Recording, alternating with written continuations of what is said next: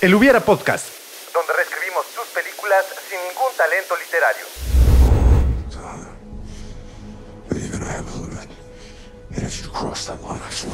Before what, Bruce? Kill me? You to kill me. I'm your best friend. Comenzamos. Te toca a ti. Ok. Sí, no te preocupes. No lo voy a editar. ¿Ya está grabando? ¿Ya? Ah, ok. Muy bien. Aquí chismeando yo a producción. Amigos y amigas del Hubiera Podcast y del Pipila.mx, bienvenidos a este episodio nuevo, este Especial. especial. porque justamente, aunque cabalísticamente no llegamos a los 52 episodios de- que hacen el año la vuelta al sol, Ajá. este sí, este ya estamos a escasos días del momento en que se estrene este programa a encontrarnos a un año de que se estrenara este su programa favorito de cine, El Hubiera Podcast. Como siempre, cada semana un gusto saludarlos, Arturo Mena, y me encuent- y encuentro acompañado de mi hermano Hugo. Hugo, ¿cómo estás? Hermano, estoy muy bien. Estoy muy bien, estoy muy feliz, estoy muy contento, estoy emocionado porque realmente la grabación fue hace más de un año. O sea, Sí. grabamos hace más de un año. Pero el primer programa se estrenó el 6 de abril del 2020. Este año fatídico para la humanidad. Pero esa emoción se viene derrumbada. se, se cae a raíz de que en la prueba de audio tú dijiste cabalístico. Y dije, no sé qué significa esa palabra. y empezamos a grabar y vuelves a sacar cabalístico. Ahora, estamos en un lugar muy especial. Aquí fue donde, si bien no inició el Hubiera Podcast como tal, porque empezó unos metros más hacia arriba, el- aquí fue el primer estudio como tal, ya cuando montamos micrófonos y demás, pero la gente no lo veía. Estamos aquí ahora sí, estamos con cámaras grabándonos y entonces se pueden dar cuenta, bueno, de que hay un cierto desmadre aquí, ¿no? Y dijimos, pues pon una guitarra y pon un cuadro, pídele la guitarra al vecino. para, que, para que se vea que ah, tengo un poco más de talento. Exactamente. Y antes de empezar a grabar, quiero que lo sepan, estimados amigos y amigas del Hubiera Podcast y del Pipila.mx, porque a pesar de que el día de hoy no está el Pipila.mx del otro lado de producción y no está, bueno, sí hay cosas aquí del Pipila. el micrófono no, ¿eh? Este sí es mío. Pero hay cosas aquí del Pipila que no saben que, que La tenemos. cafetera. No, no. Alex está en el otro. Tenemos a Alex secuestrado. Juanito Pipila está amarrado en el sótano. No, eh, no sé ni qué iba a decir. eh, pero aquí el punto es. Olvidé cerrar la ventana, hermano.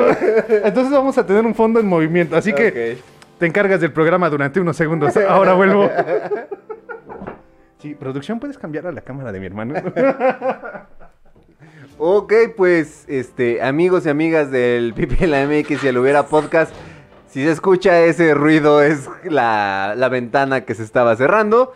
Este, pues, como bien lo mencionamos, eh, justamente en este, este fue nuestro primer, bueno, el segundo set de grabación como tal per se. Sí, estaría interesante pero ir al, al al, set. al set, al primer Sí, set original. sí. Este, pero pues aquí estamos, hemos intentado que siempre sea de manera ininterrumpida el que salgan sus Sí. programas, nada más tuvimos ahí nuestro primer descanso de una semana que fue cuando montamos el, el set ya para cuando empezamos nuestra primera temporada ya en video. Sí, que aunque no lo crean, aunque no lo crean, estábamos trabajando bastante. Sí, Estábamos trabajando muchísimo. Esa semana sí fue de.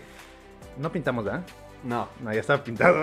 sí, todavía me quiero colgar el- todo- todas las medallas. No, esa semana eh, montamos repisas, montamos luces, montamos muchísimas cosas. Llevamos cosas para armar el set.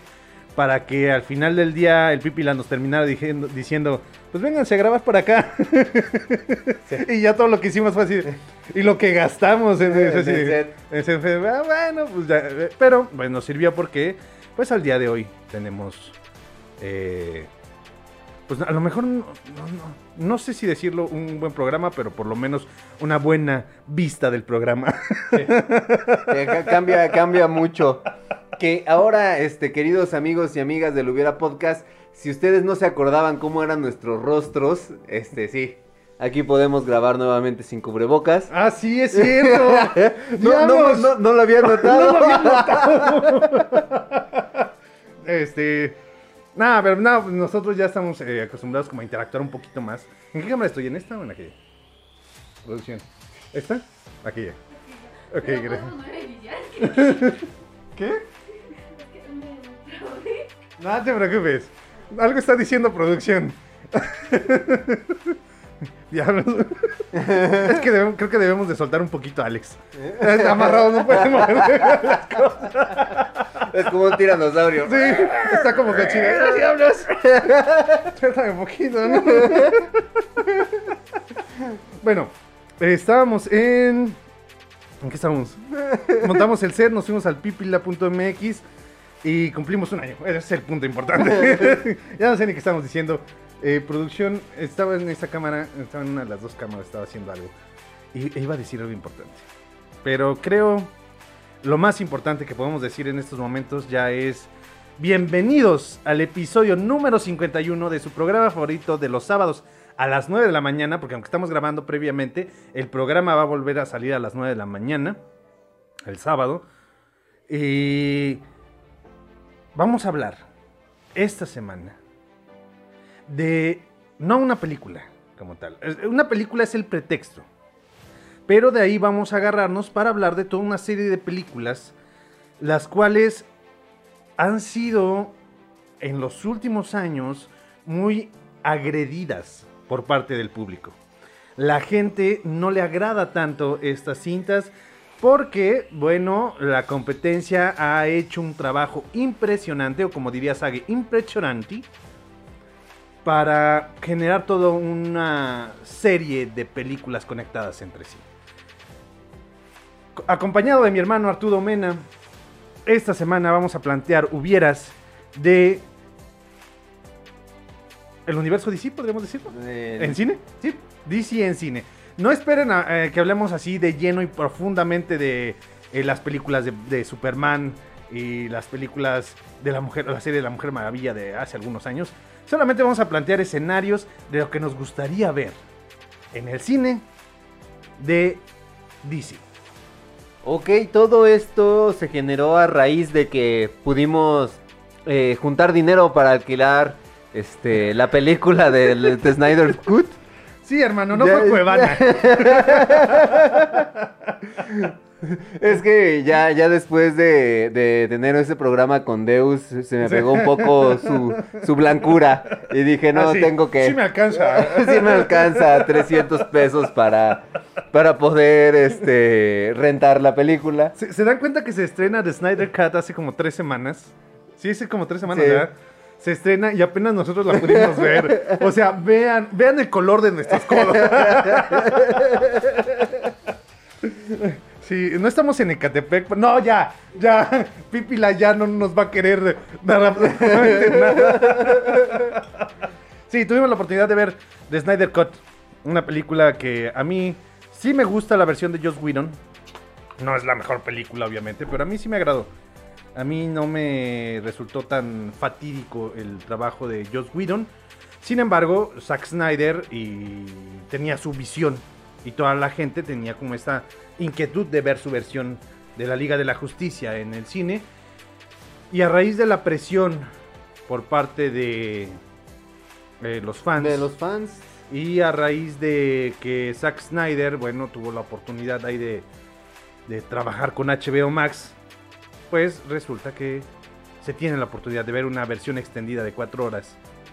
Perdón, de Zack Snyder, de la Liga de la Justicia. Había olvidado esta por- parte. Ya veo por qué el- el- en el Pipila no, no nos permiten el, el tomar este cerveza mientras estamos grabando. De entrada es sábado a las 9 de la mañana cuando grabamos, ¿no?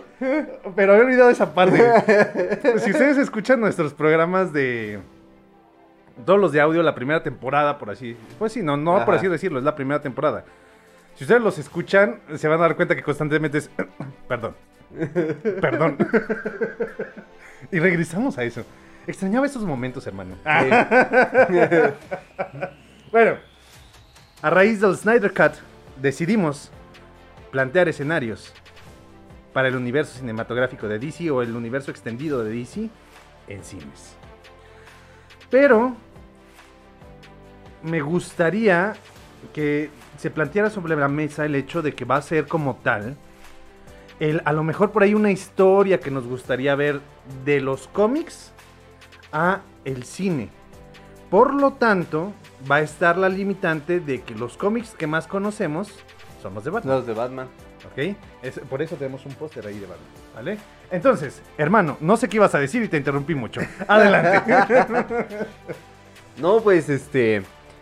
pa- para empezar, esta. Toda esta presión mediática que tuvo justamente Zack Snyder para sacar su, su versión extendida de, de su visión de esta película. Realmente, eh, desde que se, se estrenó, estuve viendo eh, en repetidos canales este, análisis que hacen de las películas, en donde empiezan a hacer las comparaciones, tanto de una como de otra.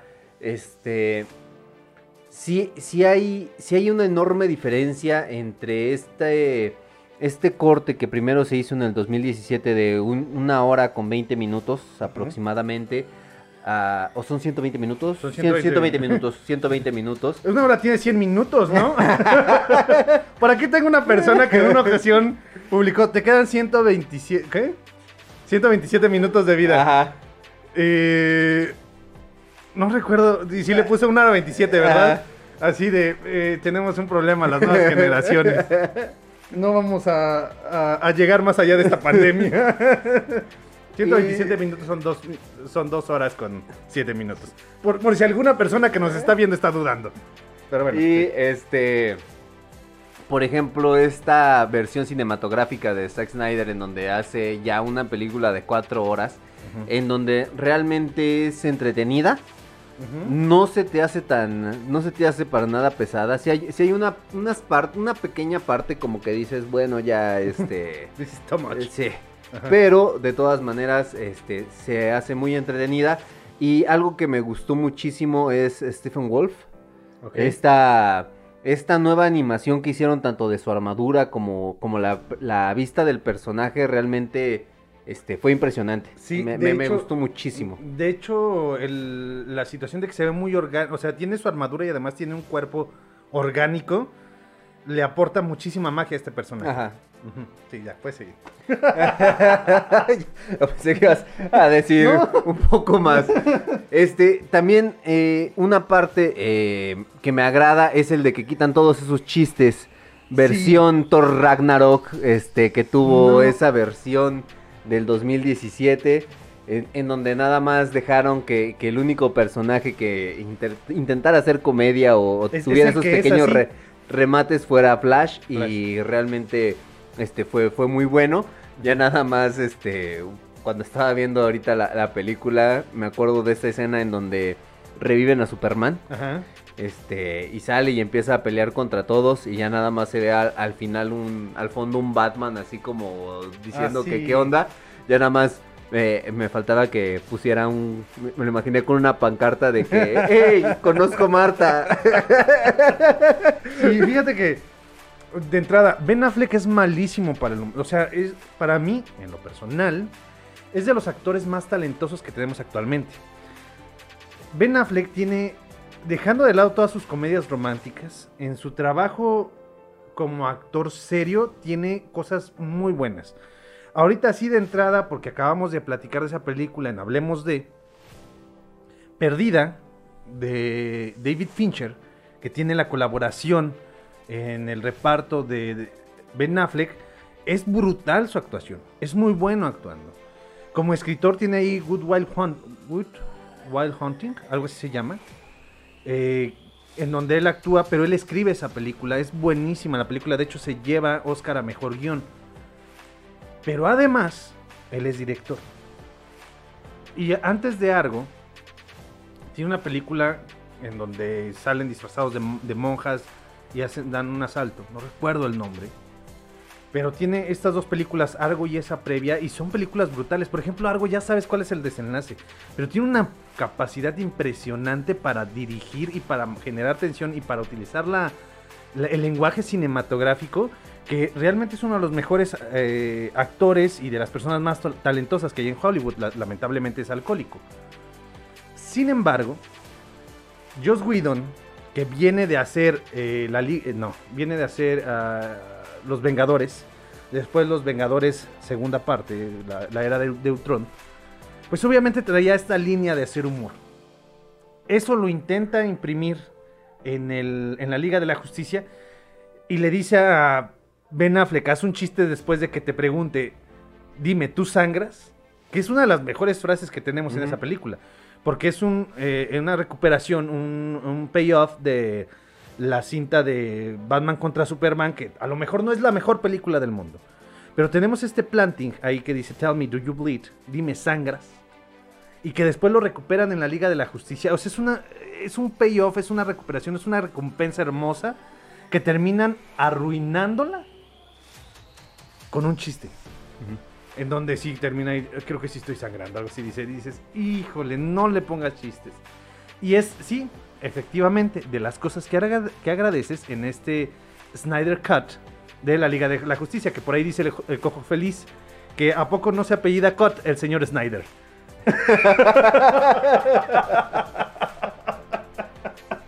ah, ya. Eh, eh, saludos al cojo feliz, que dudo mucho que vea este contenido. Pero bueno, el día de hoy, hubieras. Primero, la película es hermosa. Segundo. Segundo, la neta está muy chida.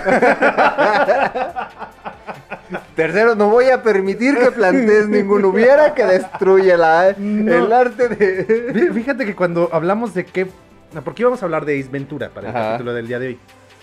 Pero cuando dije, es que va a ser, es el, es el, el aniversario del Hubiera, entonces vamos a, agarrar una película que tal vez esté un poquito más en boga. Sin embargo, pues a armar como toda una serie de hubie- hubieras de la Liga de la Justicia, pues se puede hacer, pero cuando tú me planteaste la opción de cómo lo íbamos a hacer, dije, ah, está más chido esto. Y entonces, vamos a remontarnos a 1994. Ujú. Batman cambia eh, la, eh, la capa, la empieza a portar otra persona. El manto lo recibe Val Kilmer. Val Kilmer interpreta a Bruce Wayne y se enfrenta a Dos Caras, interpretado por uno de los mejores actores del mundo, Tommy Lee Jones, y se enfrenta al, al- al acertijo, El acertijo. que es eh, Jim Carrey. Interpretado por Jim Carrey, Jim Carrey, justamente, justamente. En donde sacan. eh, realmente, si te pones a ver este, esta película en el punto de lo absurdo, como cuando estábamos viendo. eh, cuando no la justifiques, hermano, es mala. Sí, es mala, pero, pero, o sea, en el, en el lado del absurdo, como bien lo dijimos cuando estábamos viendo Payasos Asesinos del Espacio Exterior, si tú ves la actuación de Jim Carrey, a él sientes que, tú le, que le dijeron, es una película cómica, Sí. y él se lo toma en serio, y la verdad su actuación es graciosa. Es graciosa Pero- y desespera. O sea, es tan buena que desespera realmente a Tommy Lee Jones. Exactamente. Ajá. Entonces, también esta parte que, que- que intentaron hacer como policía malo, policía bueno, en donde son dos este, villanos completamente antagónicos, Ujú. sí te quedas así como que no manches. O sea, es, es- fue muy, fue una muy buena idea, muy mal ejecutada. Exactamente, sí. Estoy de acuerdo. De hecho, lo que sí puedo rescatar de esta película de eh, Batman Eternamente, creo que ni hemos dicho el nombre, Batman Forever. Lo que podemos rescatar, y es hermoso, y es lo más precioso que podemos tener con respecto a Batman, el Batimóvil. Sí. Ah, el Batimóvil está muy chido. Entonces podemos plantear cualquier hubiera con Batman eternamente, pero no me toques el Batimóvil. Que, que de hecho, por ejemplo, en, en estas versiones, eh, ya de donde estamos con el Caballero de la Noche Asciende, este, todo, todo este universo cinematográfico de Batman, se me fue el nombre del, del director, ¿Nolan? de, de Christopher Nolan, este, no me gusta el Batimóvil. Es un tanquecito. Pon, Tiene- pon- la cámara central, producción. Quiero, quiero que se vea que me voy a retirar. Es que realmente, como una persona que creció en los noventas, que disfrutaste eh, la serie animada de Batman, no puedes permitir que le hagan eso al Batimóvil. Sí es un Batimóvil más creíble, sí es, sí es una esencia de un Batimóvil, ok, es, Muy eh, funcional. es muy funcional, sí, pero el Batimóvil era impresionante. Desde la serie de, de No. los años 60 Mira, voy, a- voy a ver si puedo descargar lo- algunos batimóviles y voy a poner música. Voy a ponernos en gris. Ajá. eh, pausarnos. Música de. De, Batimóvil. De Batimóvil Ah, no. desfilando. No. Yo había pensado de, de- de elevador porque si ponemos de batimóvil desfilando, tal vez tengamos problemas con derechos. Exactamente. Entonces van a desfilar algunos batimóviles. El primer batimóvil era un coche cualquiera con un elemento. Se ahí. parecía al coche de Homero. Exactamente, exactamente. Pero después fue evolucionando y fue teniendo toques fantásticos incluso. Son elementos que si tú lo ves en un coche en la calle dices, a ver un momento, esto no tiene... O, o sea, esto no, no es funcional, porque de hecho el, el- el batimóvil de, de Batman Forever es... O sea, es, es- es horrible, no me imagino manejarlo porque tiene... O sea, es larguísimo. Es que es como una oruga, aquellos que son de León, o un metrobús, aquellos que son de la Ciudad de México. Es, es un camión que es muy difícil de manejar. Es, bueno, es un carro que es muy difícil de manejar. Eh, tiene su encanto, tiene su magia, es de las cosas especiales de, de Batman. De hecho, el batimóvil de Ben Affleck a mí se me hace todavía más, con, con más fantasía. Porque se me hace más como un robotcillo. ¿no? O sea, si lo ves es más monstruoso, incluso que el Tumblr de, de Christopher Nolan. Porque el Tumblr de Christopher Nolan simplemente pues es un, es un tanque y no tiene más. Mientras que el, el- el vehículo de Ben Affleck es un poquito todavía más tosco y más agresivo. Más continuando con la línea que tiene eh, este Batman de Ben Affleck. Pero a mí sí me gusta, fíjate. De hecho lo tengo por ahí. ah, eh, eh, El problema es que el set no... No permite, no, permite. No, o sea, estuvimos viendo cómo acomodar aquí, no pudimos hacer muchas cosas. Pero ahí tengo un Tumblr, de hecho lo tengo dos veces, tengo el coche de Ben Affleck, tengo el de Volver al Futuro, a mi hermana le regalé uno eh, por accidente, ahorita regresando del corte les platico cómo está esa anécdota de cómo terminó teniendo un eh, batimóvil mío. Pero sí tengo una colección de batimóviles ahí, de Hot Wheels, todos de Hot Wheels, muy chidos. Pero a mí sí, me- el punto aquí es, me gustó el Tumblr de, de Christian Bale, que fue dirigido por Christopher Nolan. Y aquí se plantea el primer hubiera para regresando del corte. Porque una de las historias más importantes, más destacables de Batman es la caída del murciélago. Es de las más relevantes en los noventas. Entonces, ¿qué hubiera pasado si no hubiéramos tenido Batman y Robin de entrada? Nunca se hubiera... es- eh, A nadie se le a hubiera, nadie se le hubiera ocurrido. ocurrido hacer eso. sí, nada. Pero en vez de eh, Batman Eternamente hubiéramos tenido una versión de, de la caída del murciélago. Ahorita regresamos porque ya es momento de irnos al primer corte. Se nos había olvidado poner nuestro cronómetro. Nuestro cronómetro. Y tuve ahorita que hacer una pequeña, este, ¿cómo se llama? Intromisión a producción para ver cuánto tiempo llevábamos. Entonces ya es momento de hacer nuestro primer corte comercial, que no es comercial, solamente tiene ahí un espacio, unos clips. Y enseguida regresamos. Hermano, ¿algo que quieras agregar antes de irnos? No, no, no, este, no, no se despeguen de su programa. Ahorita regresamos. No se despeguen. ¿Están pegados? no se peguen tampoco. o sea, Tampoco se peguen, no es o sea, sano. no es sano que estén así en el celular, o sea, afecta a la retina. Ahorita regresamos. en un momento regresamos. Hey, Doc, we better back up. We don't have enough road to get up to 88. Roads? Where we're going, we don't need roads. Just take those old records off the shelf. What? Say what again? Say what again? I dare you. I double dare you. Uh, say what one more goddamn time. On, right hand. Wax off, left hand. Wax on, wax off. Do you really think you have a chance against us, Mr. Cowboy? Continuamos. Hermanos, ¿toca regresar? ¿No? ¿Yo empecé? Ah, me toca regresar a mí. Amigos y amigas del Hubiera Podcast y del Pipila.mx, ya estamos de regreso. Segunda, segundo bloque del episodio del día de hoy que agarramos como pretexto a Zack Snyder y su Liga de la Justicia para Hablar de Batman. para hablar- sí, de hecho dijimos de, DC, pero de DC, realmente no. Vamos a hablar de Batman. Vamos a hablar de Batman como tal. Antes de comenzar, quiero mandar una- un saludo muy afectuoso a una persona que nos ha seguido de una manera muy eh, Constante. constante desde que comenzó este programa. De hecho, recuerdo que cuando teníamos pocos episodios te mandé mensaje diciendo, mira, nos están viendo eh, o nos están escuchando. Eh, un saludo a Gabriel Ortiz con mucho cariño, mucho afecto desde el set de grabación del segundo... sí, la segunda parte del Hubiera Podcast, por así decirlo, no segunda temporada, sino segunda parte, porque grabamos unos metros más para atrás y estamos aquí, aquí estamos, aquí era donde grabamos, de aquí salía el Hubiera Podcast.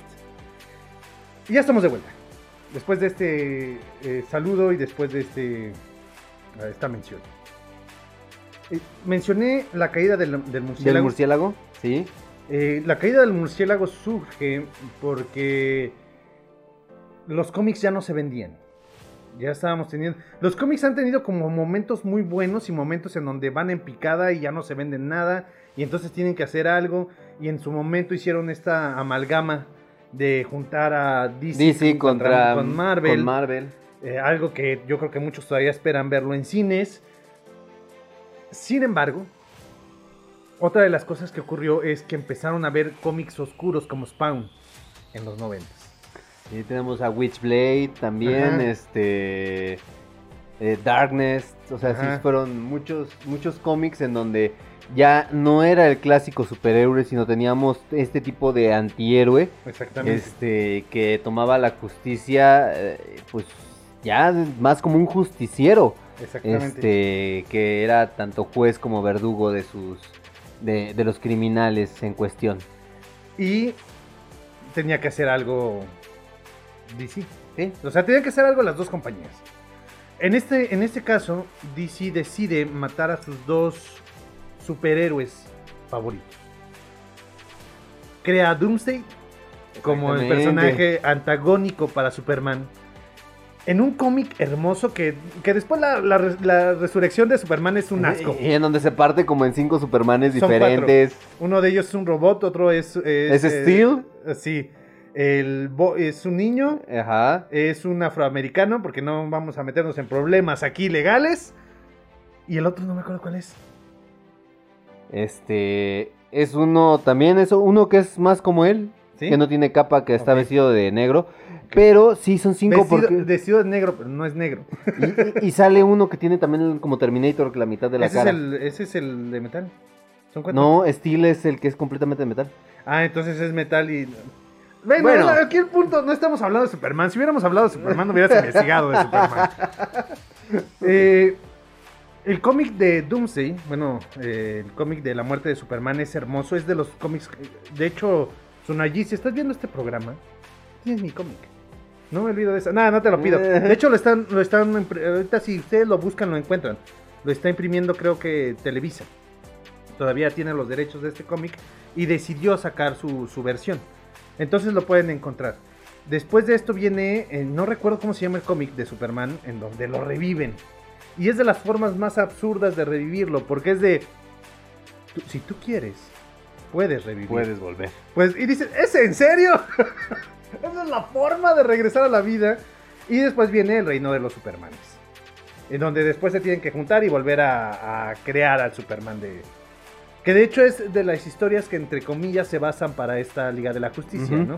No tenemos a los cuatro Supermanes, pero sí tenemos al Superman con traje negro, que es ese Superman que toda- siente que no es lo que él representa y por eso no merece utilizar el traje azul. Bueno, es- es- es lo que ocurre en, en esta saga de Superman. Por parte de Batman, tenemos a un personaje a- eh, con ascendencia latina que genera todo un plan para liberar a todas las, todos los A prisioneros todos de los Arkham prisioneros de Arkham. con la finalidad de resultar una amenaza para Batman. Pero además no lo hace nada más porque sí. De hecho es uno de los personajes más inteligentes que tiene eh, como villano Batman. Porque hace todo un plan porque sabe que Batman no está al 100%. En ese momento libera a todos los de Arkham. Se tienen que enfrentar uno a uno. O contra dos, contra tres. Y al final del día, ya estando de vuelta en la mansión sin la capa. Porque así empieza la pelea final Sí, Batman sí, contra sí. este personaje. Sin capa, sin capucha, se enfrenta contra Bane. Que es, en este cómic me gusta esta parte que tiene Bane porque le, le demuestra respeto a Batman. Sí, basta- respeto Bastante y miedo también. y miedo, porque no es este. Odié cuando Hiedra Venenosa saca su Bane. Ajá, sí. Des- No, fue lo Sí. peor que le pudieron haber hecho a un personaje de cómic, el retratarlo de esa manera. Y por ejemplo, eh, todavía Christopher Nolan, aunque le da este trasfondo de, de que estaba en la Liga de las Sombras Bane, que era un relegado de, de ahí, este, la forma en que pelea contra Batman y, y como él quiere este, llegar a, a llegar a- Hermano, tienes llegar a derrotarlo. Y sigues chocando con tus extremidades. La, la forma en que, en que pelea con Batman, que también Lead lo defiende mucho, Ajá. pero justamente en, en esta serie en donde libera a todos los villanos de Arkham para después quebrarle la espina dorsal, Ajá. es brutal. O sea, Es- De, hecho, eh, vámonos con Christopher Nolan. Regresamos a Christopher Nolan. El Caballero de la Noche Asciende no es tan buena. Tiene sus, sus bemoles, ahí tiene sus detallitos en donde falla un poco. Sin embargo, la, la- escena en donde tenemos la. donde le rompe la espalda, que lo- recordemos los noventas. Recordemos el momento en donde se anuncia, donde no se anuncia, sino donde en México, en México, no estoy hablando de Estados Unidos, en México, Editorial Beat publica el cómic. Y todo, to- yo recuerdo a todos, mis primos, Juan, eh, Juan, Juan, porque ya me acordé que César y Gerson no estaban No tan no interesados en los, en los cómics. Juan, tú y yo. Era el tema. Hay un personaje que se llama Bane que le rompe la espalda a Batman. No habíamos leído el cómic, pero sabíamos la historia. Era, una, era algo, algo que nos tenía. O sea, es algo que, yo recuerdo mucho de Batman de los, en los 90 cuando todavía estábamos en México precisamente. Después Christopher Nolan dice, tenemos que hacerle homenaje a esto. En su caso es un Batman también roto, es un Batman que psicológicamente ya no está bien, físicamente tampoco está bien. Si te fijas en esa escena, no tiene sonido, o sea, no tiene música. Y es una escena hermosa porque realmente sientes esta desesperación, porque no hay timelapse, no hay cámaras lentas, no hay nada, es una pelea entre dos personas, una superior a la otra. Y hasta que lo rompe. Imagínate esto haberlo visto en los noventas con por lo menos el Guasón, que desafortunadamente el Guasón de Jack Nicholson muere en esta en esta versión. esta versión. esta versión. Pero al final de cuentas, bueno, el día de hoy sabemos que hay tres Guasones. Entonces, que hubieran sacado una persona, todos sabemos que el Guasón influye en muchas personas, entonces que hubieran sacado otra versión de otro Guasón. Eh, con Gatuela. Con el pingüino. Y que hubiera sido un timelapse posterior a Batman regresa a Batman eternamente. Un timelapse en donde aparecieron otros villanos. Y entonces, o, o villanos eh, que relativamente no son tan importantes como Sass, como el sombrero loco, que son villanos que no son tan relevantes Ajá. a lo mejor para Batman o para muchos seguidores de Batman. Y entonces los libera. Imagínate una historia en donde se liberan, pero tú no sabes quién los libera. Y entonces al final descubres que es. de este que Bane. es este Bane. Y al final, en, a Christopher Nolan se le ocurrió esta idea de meterle todo un trasfondo con una cuestión también de que su cuerpo no estaba bien y necesitaba la máscara para sobrevivir. Pero también el hecho de que sea un luchador es parte del encanto de Bane. Esta, esta eh, eh, es, es brutal. Bane es brutal. Y entonces me hubiera encantado ver el, el- como Batman eternamente la caída del murciélago y posteriormente nosotros hubiéramos tenido, aquí tenemos, esperen un momento, si no- nosotros hubiéramos tenido este cómic que también es muy bueno, que es continuación a eso y eso nos hubiera dado lugar, en lugar de Batman y Batman Robin, y Robin. hubiéramos tenido, eh, producción puedes poner cámara central, ¿Está cámara central? Muy bien. Eh, la cruzada del murciélago. También tengo la caída del murciélago, pero desafortunadamente está, no está en esta casa. Ah, Porque, o sea, tenemos propiedades. O sea, ¿qué pila nos da para tener propiedades? bueno, mi mamá tiene en su casa ese cómic. Pero tengo aquí la cruzada del murciélago, que también es muy buena. En donde ya sale un Batman Azrael. Batman Azrael, sí. Que eh, dice, ¿en serio Bruce Wayne pensó en una de las personas más inestables psicológicamente para hered- heredarle el manto? Es brutal. Pero hubiera estado muy chido haber visto un Batman tan violento. Un Batman que no se preocupa por la salud y el bienestar de la otra persona Ajá. en, eh, eh, en el cine. Que, que, por ejemplo, esta parte, volviendo a The Snyder Cut y a la Liga de la Justicia, hacen un... Yo sigo, yo estoy encantado de, de la parte, se puede decir, fantasiosa de Batman, o, o la parte romántica de Batman, en donde, por ejemplo, eh, aquí en la Liga de la Justicia tenemos un, un Batman que utiliza armas Sí. para derrotar a, a sus enemigos. En los cómics, en la serie de los noventas, Batman era muchísimo más hábil. Tenía armas, pero como tal no disparaba, sino que los mataba en una... O, o los dejaba malheridos en un, en un, este... En una batalla cuerpo a cuerpo. Quiero, quiero hacer mención. Batman, en sus orígenes, utilizaba Ah, bueno, armas. en sus orígenes de, det- de Detective Comics, sí, Ay. se decía... ah, Este, no, no, no pasó nada aquí. en el Detective Comics, Batman utilizaba armas. sí. Si no vieron, es que intenté abrir mi, mi cerveza, eh, mi bebida de aquí, y me abrí sin querer una parte del dedo. No voy a mostrar, es muy desagradable. Ay. Ya estaba diciendo. Bueno, Lo bueno es que a mí no me causa nada el ver sangre. el punto es, eh, Batman utilizaba armas y Batman mataba. Ajá. Y si mucha gente, a raíz de Christopher Nolan, estableció esta, esta línea moral de Batman de que no mataba. Vean a- el Batman de Tim Burton. Mata el Batman. O sea, de entrada mató al guasón. Sí. Por accidente, lo Por que sea, pero lo mató. Pero antes de eso, mataba. Neta, fíjense en las primeras escenas donde sale Batman y Batman mata.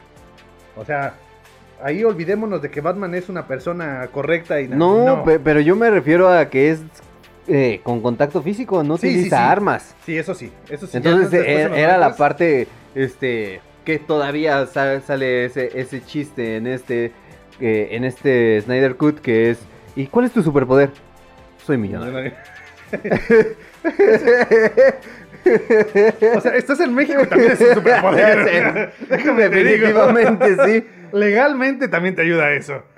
Pero, pero por ejemplo, eh, a lo mejor el que le hubieran, le hubieran impreso a este personaje de Batman un poquito más de, de esa agilidad que tenía en otras series o en otros, o en otros momentos, también hubiera estado completamente eh, agradable, ¿no? Que, que volvemos a, a esta parte de, de lo que estábamos hablando de la caída del murciélago. Hubiera estado complicado. El problema con, con Tim Burton. no, sí es un problema, sí es un problema. Su traje hacía, así como el, traje de Batman de Batman Inicia, que Batman se moviera así. Esa era una limitante gravísima para el personaje. O sea. Batman eh, realmente no es una armadura. Ya después se, se ha surgido que es como una armadura. Incluso Batman Azrael tiene un- es una armadura. lo es una armadura como tal. Pero eh, tal vez ahí pudiera fallar un poquito. Sin embargo, estamos en los noventas. Hubiera funcionado. Imagínate un, un- re- imagínate a un Michael Keaton eh, caracterizado un poquito más viejo, desgastado y que ese Batman sea el que tiene la fractura. Y después tenemos a, no sé, a un Tom Cruise recibiendo el manto de, de Batman como a Rael. Ahora, ¿te hubiera desagradado ver a un este Van Damme? No, de hecho, no me hubiera desagradado. ¿Por qué? Porque el personaje de Azrael, eh, que no recuerdo cómo se llama el, el- el personaje el- el- como tal, la persona. la persona. El personaje de Azrael es un personaje que, que es como un robot, porque está programado. De hecho, es un personaje que, que viene de las cruzadas y que viene a salvar como tal Gótica. Pero a él sí no le importa absolutamente nada. Y él va a matar a quien tenga que matar. Y no va a hacer ningún tipo de justicia, es matar. Entonces, eh, ninguna justicia social, pues a lo que nosotros conocemos en entre comillas como justicia. Entonces, un Jean-Claude Van Damme, una persona que se nota, imagínate con esta actuación cuadrada que puede llegar a tener Jean-Claude Van Damme, pero que sea la esencia del personaje. Porque esa es la esencia del personaje. Vamos a estar así. Y, y de hecho se nota que hay momentos en donde él tiene conflictos psicológicos porque ya empieza a, tener relación con otras personas, pero eso no va con su programación. Entonces es parte del encanto, que es una de las cosas que yo he criticado mucho del episodio 7 de Star Wars. Tenemos a un Stor- Stormtrooper que deja de ser Stormtrooper, que están programados para Ajá. hacer eso y no tienen ningún remordimiento. Ajá. En este caso sí lo vemos. Y eso es, no, no manches. No, y sí estaría muy padre porque de hecho un, un Batman que es un poquito más con artes marciales más eh, rígidas y nos vamos a un Azrael que es más ágil y que hace una mezcla. Se supone que conoce 27 artes marciales Ajá. Batman, ¿no? Y las mezcla. Pero un Azrael, que- todavía es mucho más agresivo, más aguerrido, más en contra de lo que se está enfrentando. No, Ajá. sí me imagino, sí. Un Jean-Claude Van Damme estaría muy bien para la continuación de la caída del mundo. Imagínate que hubiéramos seguido sobre esta línea.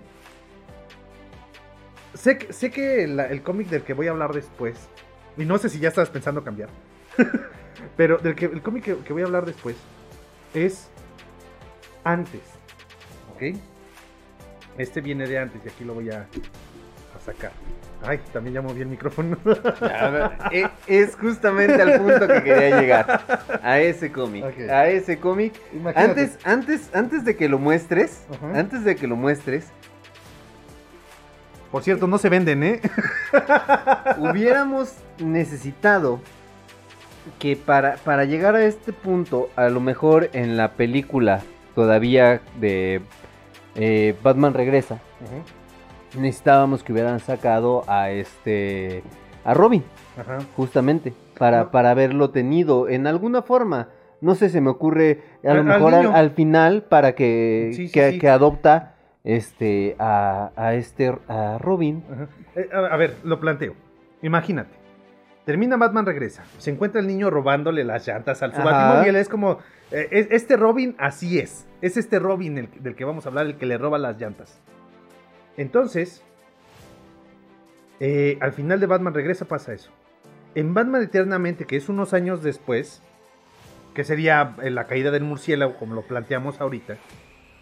Donde le rompen la espalda ya es más grande, ya es. Robin como tal en esa película y entonces le dice a Robin, ¿sabes qué?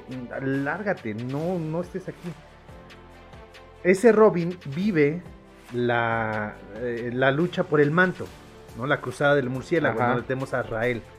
No tenemos que ese es- en lugar de Batman y Robin sea la, la cruzada del murciélago Ok. en donde sale a Rael como Jean-Claude Damme, y el que tiene que detener a Rael, que sea Robin. Y entonces Robin ya tiene un protagónico.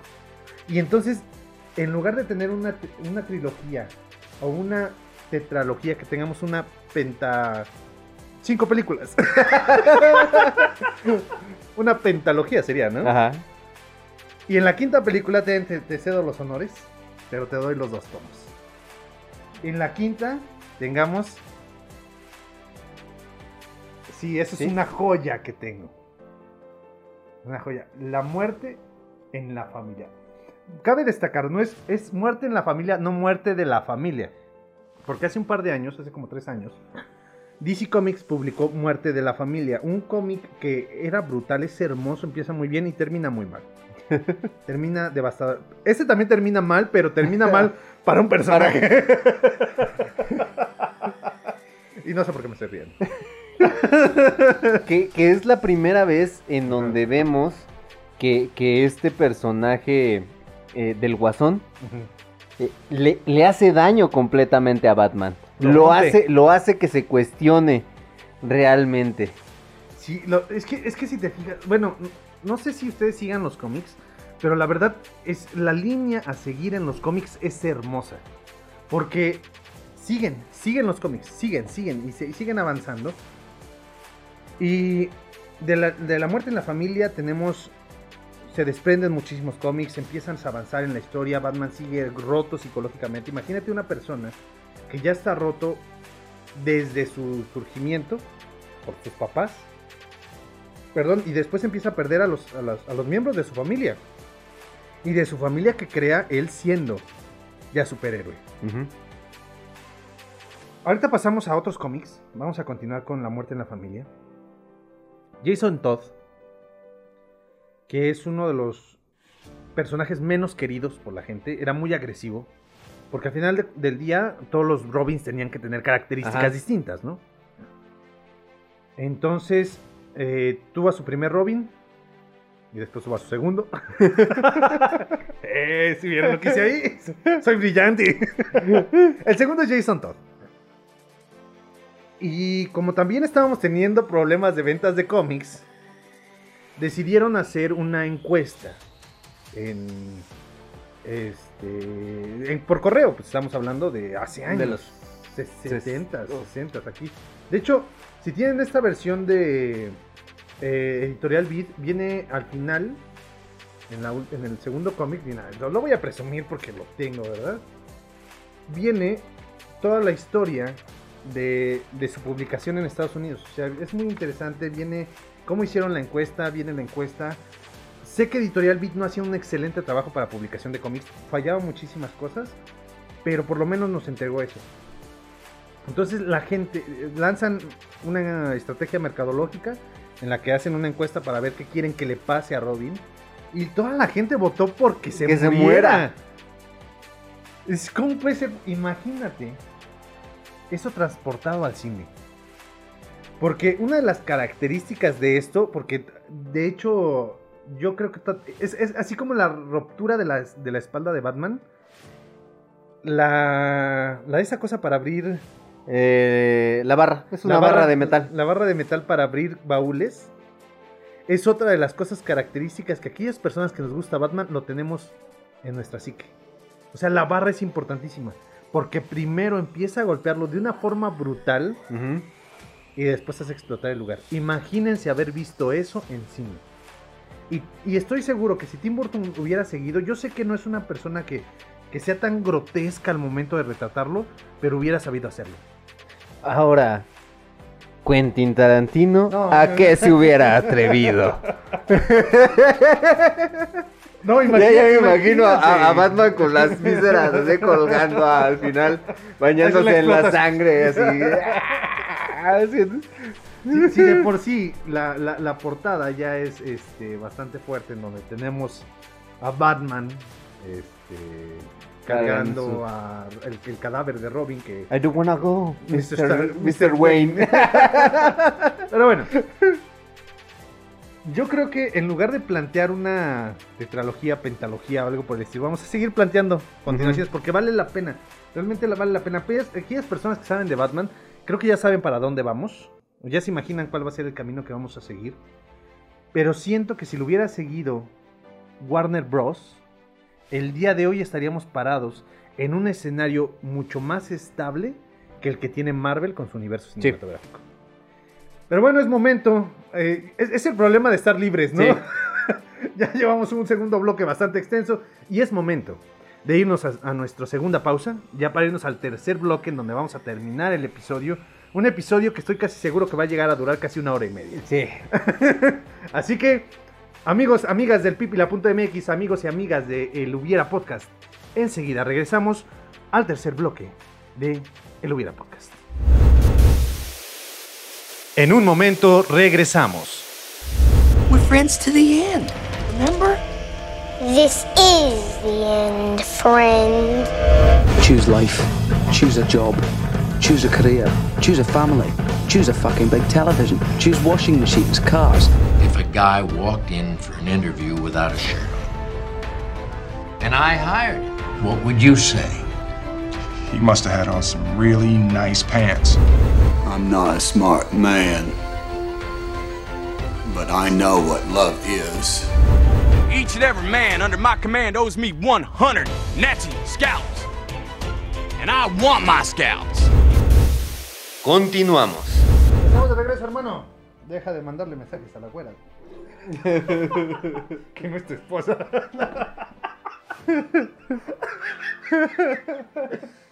Amigos y amigas del Pipila.mx y el Hubiera Podcast, estamos de El regreso. Pipila se quiere deslindar completamente de este episodio. Estoy completamente seguro que se quieren deslindar de este episodio. Pero, el punto aquí. Estamos de regreso en el Hubiera Podcast, tercer bloque, pero ahora en forma de tazos. Claro que sí. Producción neta no salió igual el chiste que hace rato. ¿Por qué lo cortaste?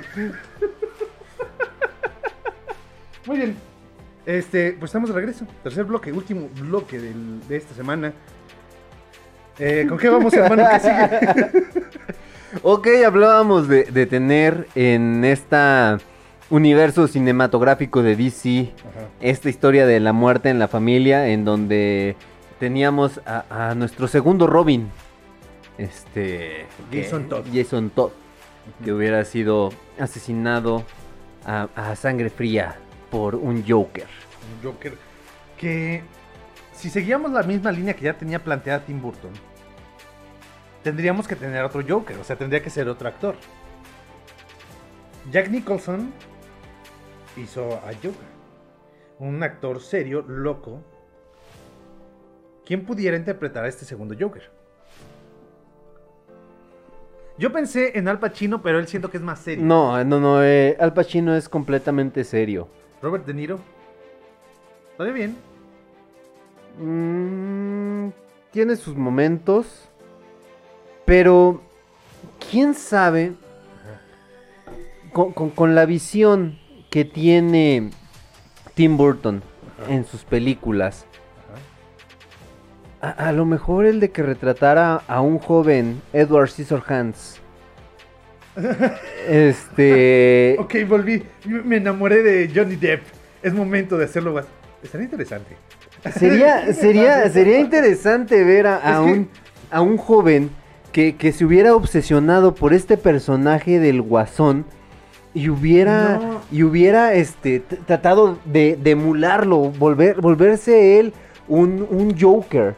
Entonces, yo creo que en, que en la carrera este, cinematográfica de Johnny Depp, ese es un personaje Que que, le pudo que- haber que le venido. pudo haber venido. Imagínate. Ok, te lo voy a plantear así. ¿Vale? A ver qué te parece. Si no, lo cortamos en postproducción. Eh, imagínate un Johnny Depp interpretando un guasón. Yo sé que es una de las cosas que se le critican ahorita a Johnny Depp. Sus personajes son muy iguales. Pero imagínate este Willy Wonka que es malvado y es creepy pero sin saberlo. Imagínate un guasón que es malvado y es creepy pero sin saberlo. O sea, hace las cosas porque él- él le gustan. ¿Es así? Sí, o sea, él no quiere, no quiere hacerle mal a nadie, solamente se divierte dejando caer a su cuyo desde la cabeza. Referencia a mi ok. Otra vez lo volviste a hacer. César, te amo con todo mi corazón, pero... Me das mucho material para este programa. Eh, no, imagínate un Joker que no, no sabe que está haciendo malo. Entonces, él está haciendo, para, para ese Joker de Johnny Depp, le está haciendo una broma a Batman. O sea, para él sí es una broma. Y ya cuando muere, el, eh, que, que muera Jason Todd sea... Daño colateral simplemente. Híjole, pues ni modo, ya no me voy a divertir con él. Vamos a buscar algo más con que divertirnos. Eh, Al final... Me imaginé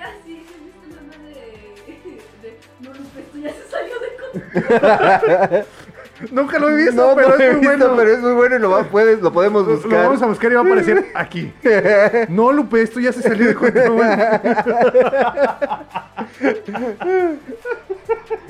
Muchas gracias a esa hada que nos visita. Sí, sí, sí. Es- Un momento. Me preocupa. Hace como 45 episodios, cuando hablamos de Volver al Futuro 2, se manifestó una hada. Ujú. Una hada que había hecho una intervención bastante interesante, o sea, fue una, así, una revelación, pero fue el episodio que se, Que se perdió. borró. Se borró sin saberlo, simplemente se grabó la mitad del audio. Así que espero, Hada, no hagas absolutamente nada para que esto no se grabe. ¿ok? Y ya será su segunda intervención dentro de, de nuestro programa. Sí, porque en el episodio de Coraline, Coraline. ella también participó. Muy bien, Zoe, te mando Zoe, un abrazo aquí con mucho cariño en la cámara. Pero bueno, ese no es el punto. Entonces, un Joker que no sabe que está haciendo malo y que desafortunadamente, bueno, digo desafortunadamente porque cargaría el peso de lo, de lo que sigue. O sea, lo que sigue después de esto también tiene gran intervención, pero al final de cuentas, el guasón es el villano, es el antagonista, es la contraparte con el que siempre vemos a Batman. O sea, nosotros vinculamos a, a Batman directamente con Guasón, ¿no? Y más porque ha tenido una gran revela- re- revelancia. El día de hoy saludamos a Cojo, Cojo Feliz y a Badía. Los que ven leyendas legendarias saben por qué revelancia es importante. Porque la revelancia es la revelación de este episodio.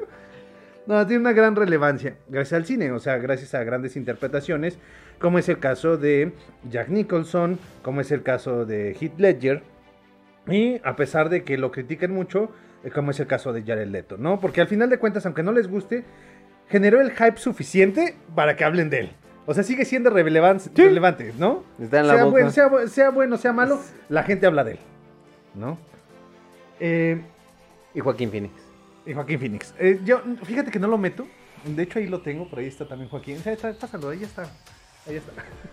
Joaquín Phoenix, en, en una de esas eh, una de esas dos líneas, y no en la- está en esa, la de abajo. ¿La película de Joker? Sí. Eh, entonces, yo no lo tomo en cuenta, porque a pesar de que. ah, aquí está. Claro que sí, porque no lo tengo. Tengo todo de Batman aquí. aquí vamos a. a- a- Imagínense. Hasta, hasta los baticondones. Sobrino, no escuches eso. No, de hecho sí, pásame, pásame. No, no es eso. Pásame esas dos cosas que están ahí arriba. Ese. Ok, y la segunda, ese que está ahí. No, el, el- el- ¿cómo, ¿cómo estás dudando? Producción está riéndose porque sabe de qué estoy hablando. Muy bien, muy bien. El primer punto es, eh, tengo el Caballero de la Noche en como cuatro versiones. Ajá. Esta es una de ellas, el casco de Batman. El casco de Batman. Y tengo una especie de Funko. Maceta, Con- Maceta, unicornio. unicornio. Entonces, sí, Batman es muy importante para mí. en mi vida. Pero no, no considero a Joaquín Phoenix como Joker, porque para mí él es Arthur Fleck. Ok. O sea, es, esta, es este previo a. Necesita su Batman. Necesita su Batman, exactamente. Para descubrirse a sí mismo. Sí, porque todavía no está como tal definido ese guasón. Bueno, el punto es, Guasón se va a llevar toda la carga de todo lo que vamos a plantear a continuación. ¿Sale? A raíz de que él es el que ocasiona, siendo Johnny Depp, el que lo interpreta, él es el que ocasiona la muerte de Jason Todd, que es el Robin.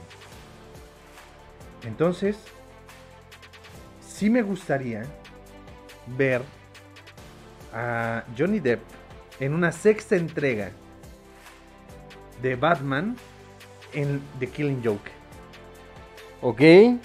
Imagínate un The Killing Joke que desafortunadamente la animación no fue tan buena, pero sí, te lo tengo todo, sí. Ahí está, una versión española, es hermosa esa versión pasta dura. Este, no están a la venta, ningún artículo está a la venta. no. Eh, es el patrimonio de mis hijas. ¿Qué? Un momento. Eh, de que- imagínate Johnny Depp protagonizando The Killing Joke, siendo efectivamente Arti- Arthur Fleck en su transformación a Joker, pero al mismo tiempo con esta filosofía de decir todos necesitamos un mal día para hacernos, volvernos locos. Entonces, eh, mientras se narra la historia del Guasón, que él era un comediante, es un estandopero muy similar a lo que vemos en Joker con Joaquín Phoenix. Él es un estandopero que no le va bien, entonces le ofrecen un trato para robar un lugar de químicos y ese día se da cuenta que su esposa muere, su esposa embarazada muere. Y a él le dicen, ¿sabes qué? No me importa lo que estés viviendo, tú tienes que seguir con el trato Con que el nosotros trabajo. que- con el trabajo. Entonces, eh, pues todo lo que vive se encuentra con Batman en esta, eh, en esta fábrica de químicos y se termina convirtiendo en el guasón.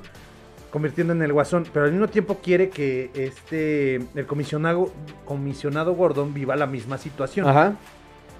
Y entonces, para esto ya debimos de haber presentado a Batichica, a lo mejor en, en la historia previa con este Azrael, en donde decimos, bueno, Robin necesita ayuda y necesitamos presentar a Batichica aquí para que Batichica sea la que reciba el balazo del Joker. Un Joker que es Johnny Depp. Exactamente, en donde tenemos a esta Bárbara Gordon, Bárbara Gordon. que es donde, donde se convierte en oráculo o... El oráculo. Ahí es donde, bueno, en ese momento per se no se convierte No, en el oráculo. pero, o sea, después de ese es evento se convierte en el que oráculo. Que, el oráculo es un personaje principal eh, eh, primordial para Batman porque es, es, es como el Alfred de la Liga de la Justicia de Zack. Snyder. Porque, de hecho, neta, a mí me encanta, el, eh, me encanta la Liga de la Justicia en general en cine, tanto la de Joss Whedon, a mí sí me gusta, no me importa, lo voy a afirmar, así como en su momento dije que me gusta, no manches Frida, y lo vuelvo a decir, porque para mí Ma- Omar Chaparro es un talento desperdiciado, pero ese no es el punto. Ok. Eh, sí, siento que es desperdiciado, siento que es bueno, pero no Puede lo dejan- hacer más, puede puede hacer hacer más. Bueno, aquí el punto es. Eh, a mí me gusta la Liga de la Justicia de Zack Snyder. y Me gusta la Liga de la Justicia de Joss Whedon. Pero uno de los personajes principales que me encantan de esta es eh, la versión de Alfred Pennywise. Alfred Pennyworth. Pennyworth. Pennywise es, es eso. Es otro hubiera que había pensado. para- No, no fue accidental, nada de aquí es No. accidental. Sí, Todos flotan, Master Wayne. sí, ya. Producción ya nos dio feo. Seguimos. Sí. Eh, Alfred Nos está Pennyworth- juzgando. Nos está juzgando. Alfred Pennyworth es hermoso en esta versión. Es, una- es un, es un personaje que no teme de ensuciarse las manos y de decirle lo que quiera a Bruce Wayne. ¿Ok? Entonces, Oráculo es, esa, es ese tipo de Alfred. Es el que le dice lo que sea, le ayuda a, a investigar en las bases de, de datos, se ensucia las manos, no como tal, no literal, pero sí es de, a ver, ¿qué necesitas? Vamos a buscarle. Te resolvemos. Y eso es lo que hace el oráculo. Imagínate tener un oráculo a raíz de haber visto The Killing Joke en el cine. La neta, en lo personal, sería hermoso. Y rescatar ese chiste del final. Si no lo han visto, neta, háganlo. El chiste del final de Killing Joke es hermoso. Es hermoso en donde... eh, eh, el Joker lo cuenta mejor. Búsquenlo, búsquenlo en YouTube.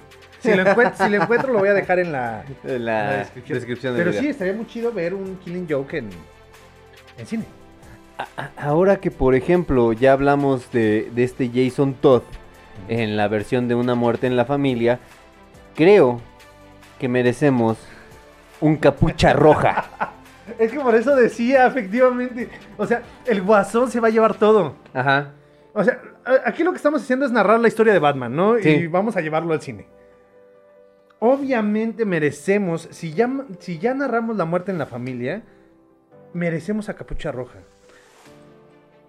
Capucha Roja ya tuvo su presentación en cine animado, ya tuvo su presentación como tal en, en el videojuego, Ajá. porque Batman Arkham Knight es de lo que trata. A su- en su adaptación es muy buena, Sí. es hermosa. Pero imagínense, ¿en, en qué producción en qué cámara estoy? ¿Esta o esa? Central. Muy bien. Ya, ya no estás preocupándote, ¿verdad? Dices, los dejo en central. Y ya. Y ya. Mira, ya no cambien de cámara. ya. Puedo estar en WhatsApp y no tengo problemas. Puedo estar en TikTok. Bueno, el punto es aquí. ¿En qué estaba? Estábamos hablando de capucha roja en el cine. Imagínense esta escena. Bajo la capucha roja en cómics, Jorge Padilla, te estoy viendo, te lo presté a ti, te recuerdo. en cómics, hagan de cuenta que ven a todos los personajes porque ya sé que quieran detener a Capucha Roja o quieran apoyarlo, es hermoso. ¿ok? Vemos a por ahí al señor Frío, pues, ve- vemos a muchos villanos en esta, en esta pues saga, por así decirlo. En el caso de la animación, no vemos a tantos, es muy limitada. Ajá. Pero imagínense. Batman contra Capucha Roja. En un edificio abandonado, porque así es. Ajá. En un edificio abandonado. Frente a frente, Batman y Capucha Roja. Capucha Roja patea la puerta del baño y adentro está el guasón. Y el reclamo es, no Por- tengo problema. Ajá. No tengo problema. Esa- esa escena. Sí, esa escena es brutal. No tengo problema que no me haya salvado. Entiendo, el guasón está loco. No, no había forma de que me salvara. Mi muerte la entiendo. La- es más, no hay problema. Pero ¿por qué está vivo él? ¿Por qué Sí, sigue es, vivo el es brutal. ¡No! E- esa, imagínate esa escena en el cine. cine. Exactamente. Sería hermosa. Y lo mejor es el chiste. Lo mejor es el chiste con el que cierra el guasón escena. Bueno, no la cierra, pero que le aporta esa escena. ¡Wow! Una re- reunión familiar. Vamos a tomarnos fotos. Primero una tú con el chico, yo una con el chico. entonces- Y empiezan a- Y después una de mí con el- la vara de metal. Sí. Recuerden la vara de metal. O sea, la vara de metal es importante en el universo de Batman. Imagínense a Johnny Depp diciendo esas líneas. No, no, no, no, no. Sería hermoso. Aquí tendríamos obviamente un Michael Keaton. Ajá. Nuevamente, estamos Sí. hablando de que este personaje sería Batman en toda nuestra saga para que se vea la, la evolución y, y el envejecimiento del personaje. Y, y más su, su psique rota, ¿no? Ajá, exactamente. Y ¿quién será Robin? ¿A quién ponemos como Aquí- capucha roja? aquí ¿Quién te late? Es que sí hay cierto tiempo eh, que pasó. Ya tenemos a Johnny Depp, que es eh, un guasón, que no es el mismo porque ya murió Jack Nicholson. Entonces es, es un segundo guasón. En ese caso tendremos que tener un actor infantil de los noventas. Un actor infantil. A ver, producción, que es la más, la, la más versada en eso. De los noventas, no. va. Eh, Un niño de los no, noventas. pero Un niño. ¿Sí sabes niños de los noventas? ¿Sí sabes? Ahí está. No, pero ¿qué, qué, qué actor podríamos tener en, en esta cinta En- que en ya el sea papel- en eh, el papel ya eh, de adolescente de- pudiéramos tener a un Leonardo DiCaprio, por ejemplo. en ese en ese punto sí. Un Leonardo DiCaprio, un Tom Cruise ya está muy grande, pero un Leonardo DiCaprio. Y Leonardo DiCaprio, después de Titanic, se dio cuenta que debía de dejar su, su faceta de, de niño bonito. De- ajá. Si nosotros hablamos que del 94 planteamos eh, la caída del murciélago, después tuvimos la cruzada, después tuvimos muerte en la familia, después a Killing Joke, estamos hablando de que ya estamos pasando el 2000. Ajá. O sea, ya estamos en los 2000, es un Michael Keaton ya relativamente viejo. Entonces, un Leonardo DiCaprio que ya se dio cuenta que no puede hacer este niño bonito y que necesita ser un, un actor realmente serio. Con peso. Con peso. Entonces, hubiéramos tenido un Jason Todd como... Porque busquen, realmente Capucha Roja es un personaje muy complejo, con muchos traumas, que vale la pena, eh, que, que requiere más bien un actor de, de peso. Entonces, Leonardo DiCaprio, ¿no? O este, ay, O, o se- olvídate de todo lo que dije. Se me olvida el nombre de justamente el que el que es Robin en la de El Caballero Asciende. Ah, Joseph Gordon Levitt. No, o este Heath Ledger. Oh, hubiera sido ya, Heath ya hubiera- Ledger. ya hubiera quedado Heath Ledger. Yo hubiera sido Heath Ledger y hubiéramos tenido un personaje de Heath Ledger que hubiera sido un, O un sea, superhéroe. hubiera- en, en lugar de haber, bueno, Bueno, un, un un antihéroe antihéroe. en su, en su esencia, pero posteriormente ya un superhéroe. Eh, porque Red Hood ya después le echan a perder y lo hacen superhéroe. Sí, pero, sí, en sí. es- pero en ese punto es. Hubiera sido. Imagínate un Heath Ledger. Un Heath Ledger como capucha roja. Sí, sí funcionaría. Y ya dejamos a Joseph Gordon Levitt como un posible futuro Robin. Porque al final de cuentas Batman sigue teniendo Robin. Imagínate que hubiera sido este Es Damian como, Wayne. como su fetiche. Sí. no, imagínate que sea Damian Wayne, que sea el hijo de Batman. Ok. Con O sea, eh, eh, a con la hija de Ra's al Ghul. La hija de, de al Ghul, o sea, sí, no, no la cantando la de Amor a la Mexicana, obviamente, no. No, no María Mercedes. Imagínate. Este, oye, Batman, eh, necesito dar un concierto. Me llevas, Bruce Wayne.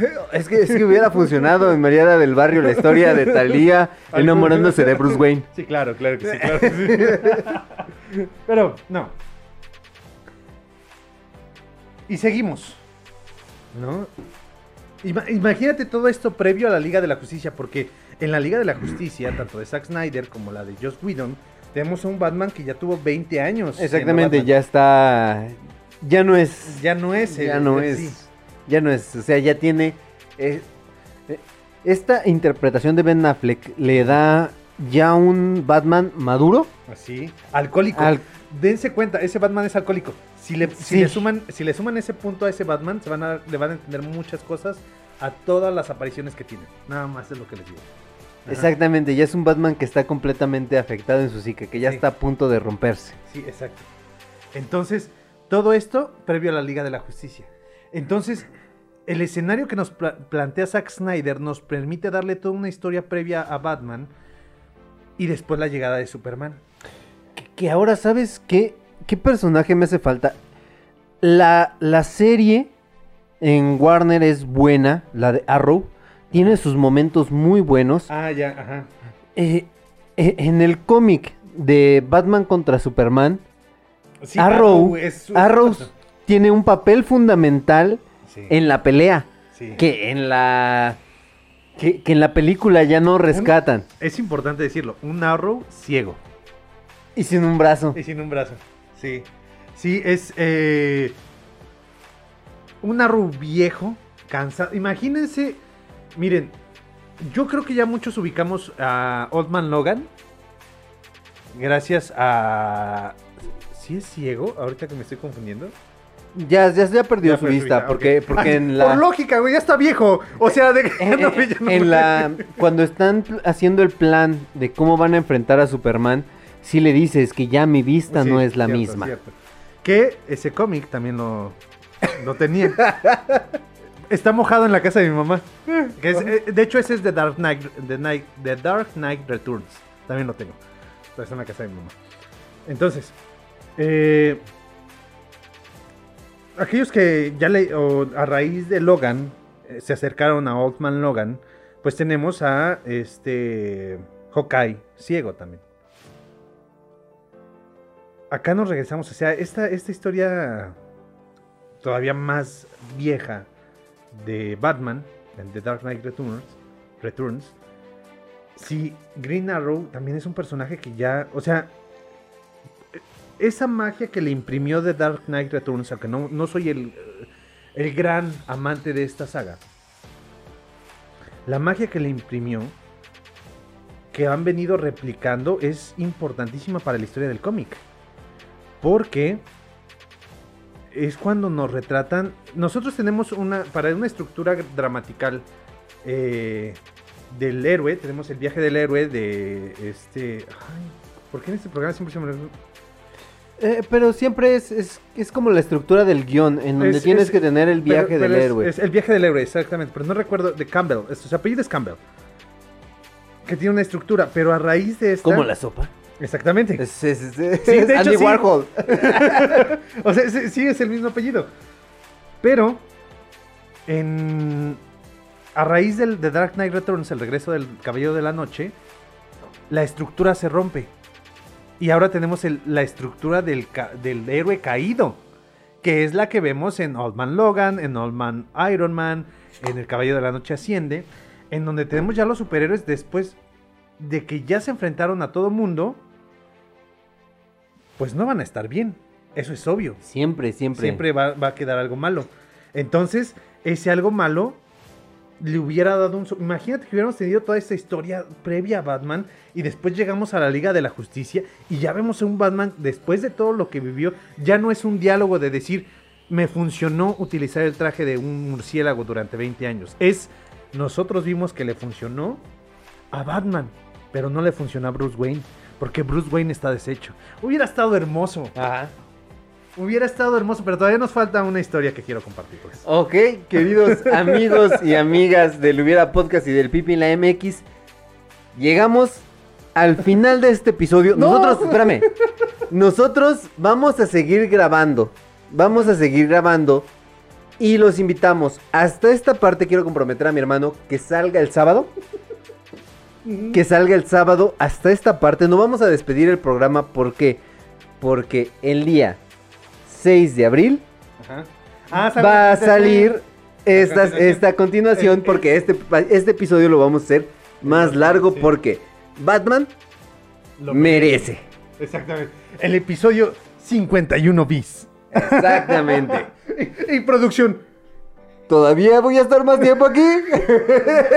¿Sigues grabando? Ah, bueno. Ah, bueno, Qué bueno. luego cortas los chistes. Luego cortas los chistes. Ahorita no hay chiste, pero luego los cortas.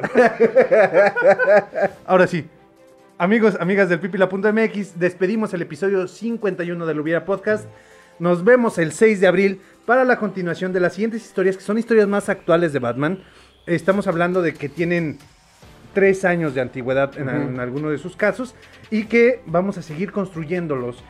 Lo que estamos haciendo es narrándoles los cómics, ¿sale? Y para hacer Y planteándolos en el cine. En el cine. En el cine que todos los fanáticos de Batman y de los cómics merecemos.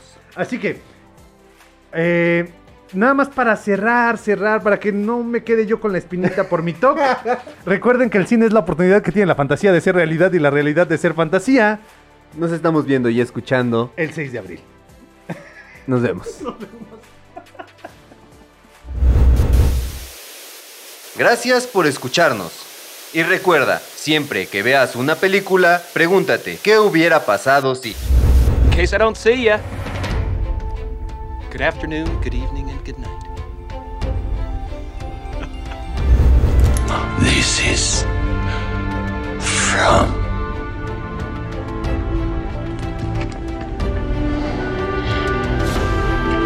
Matilda.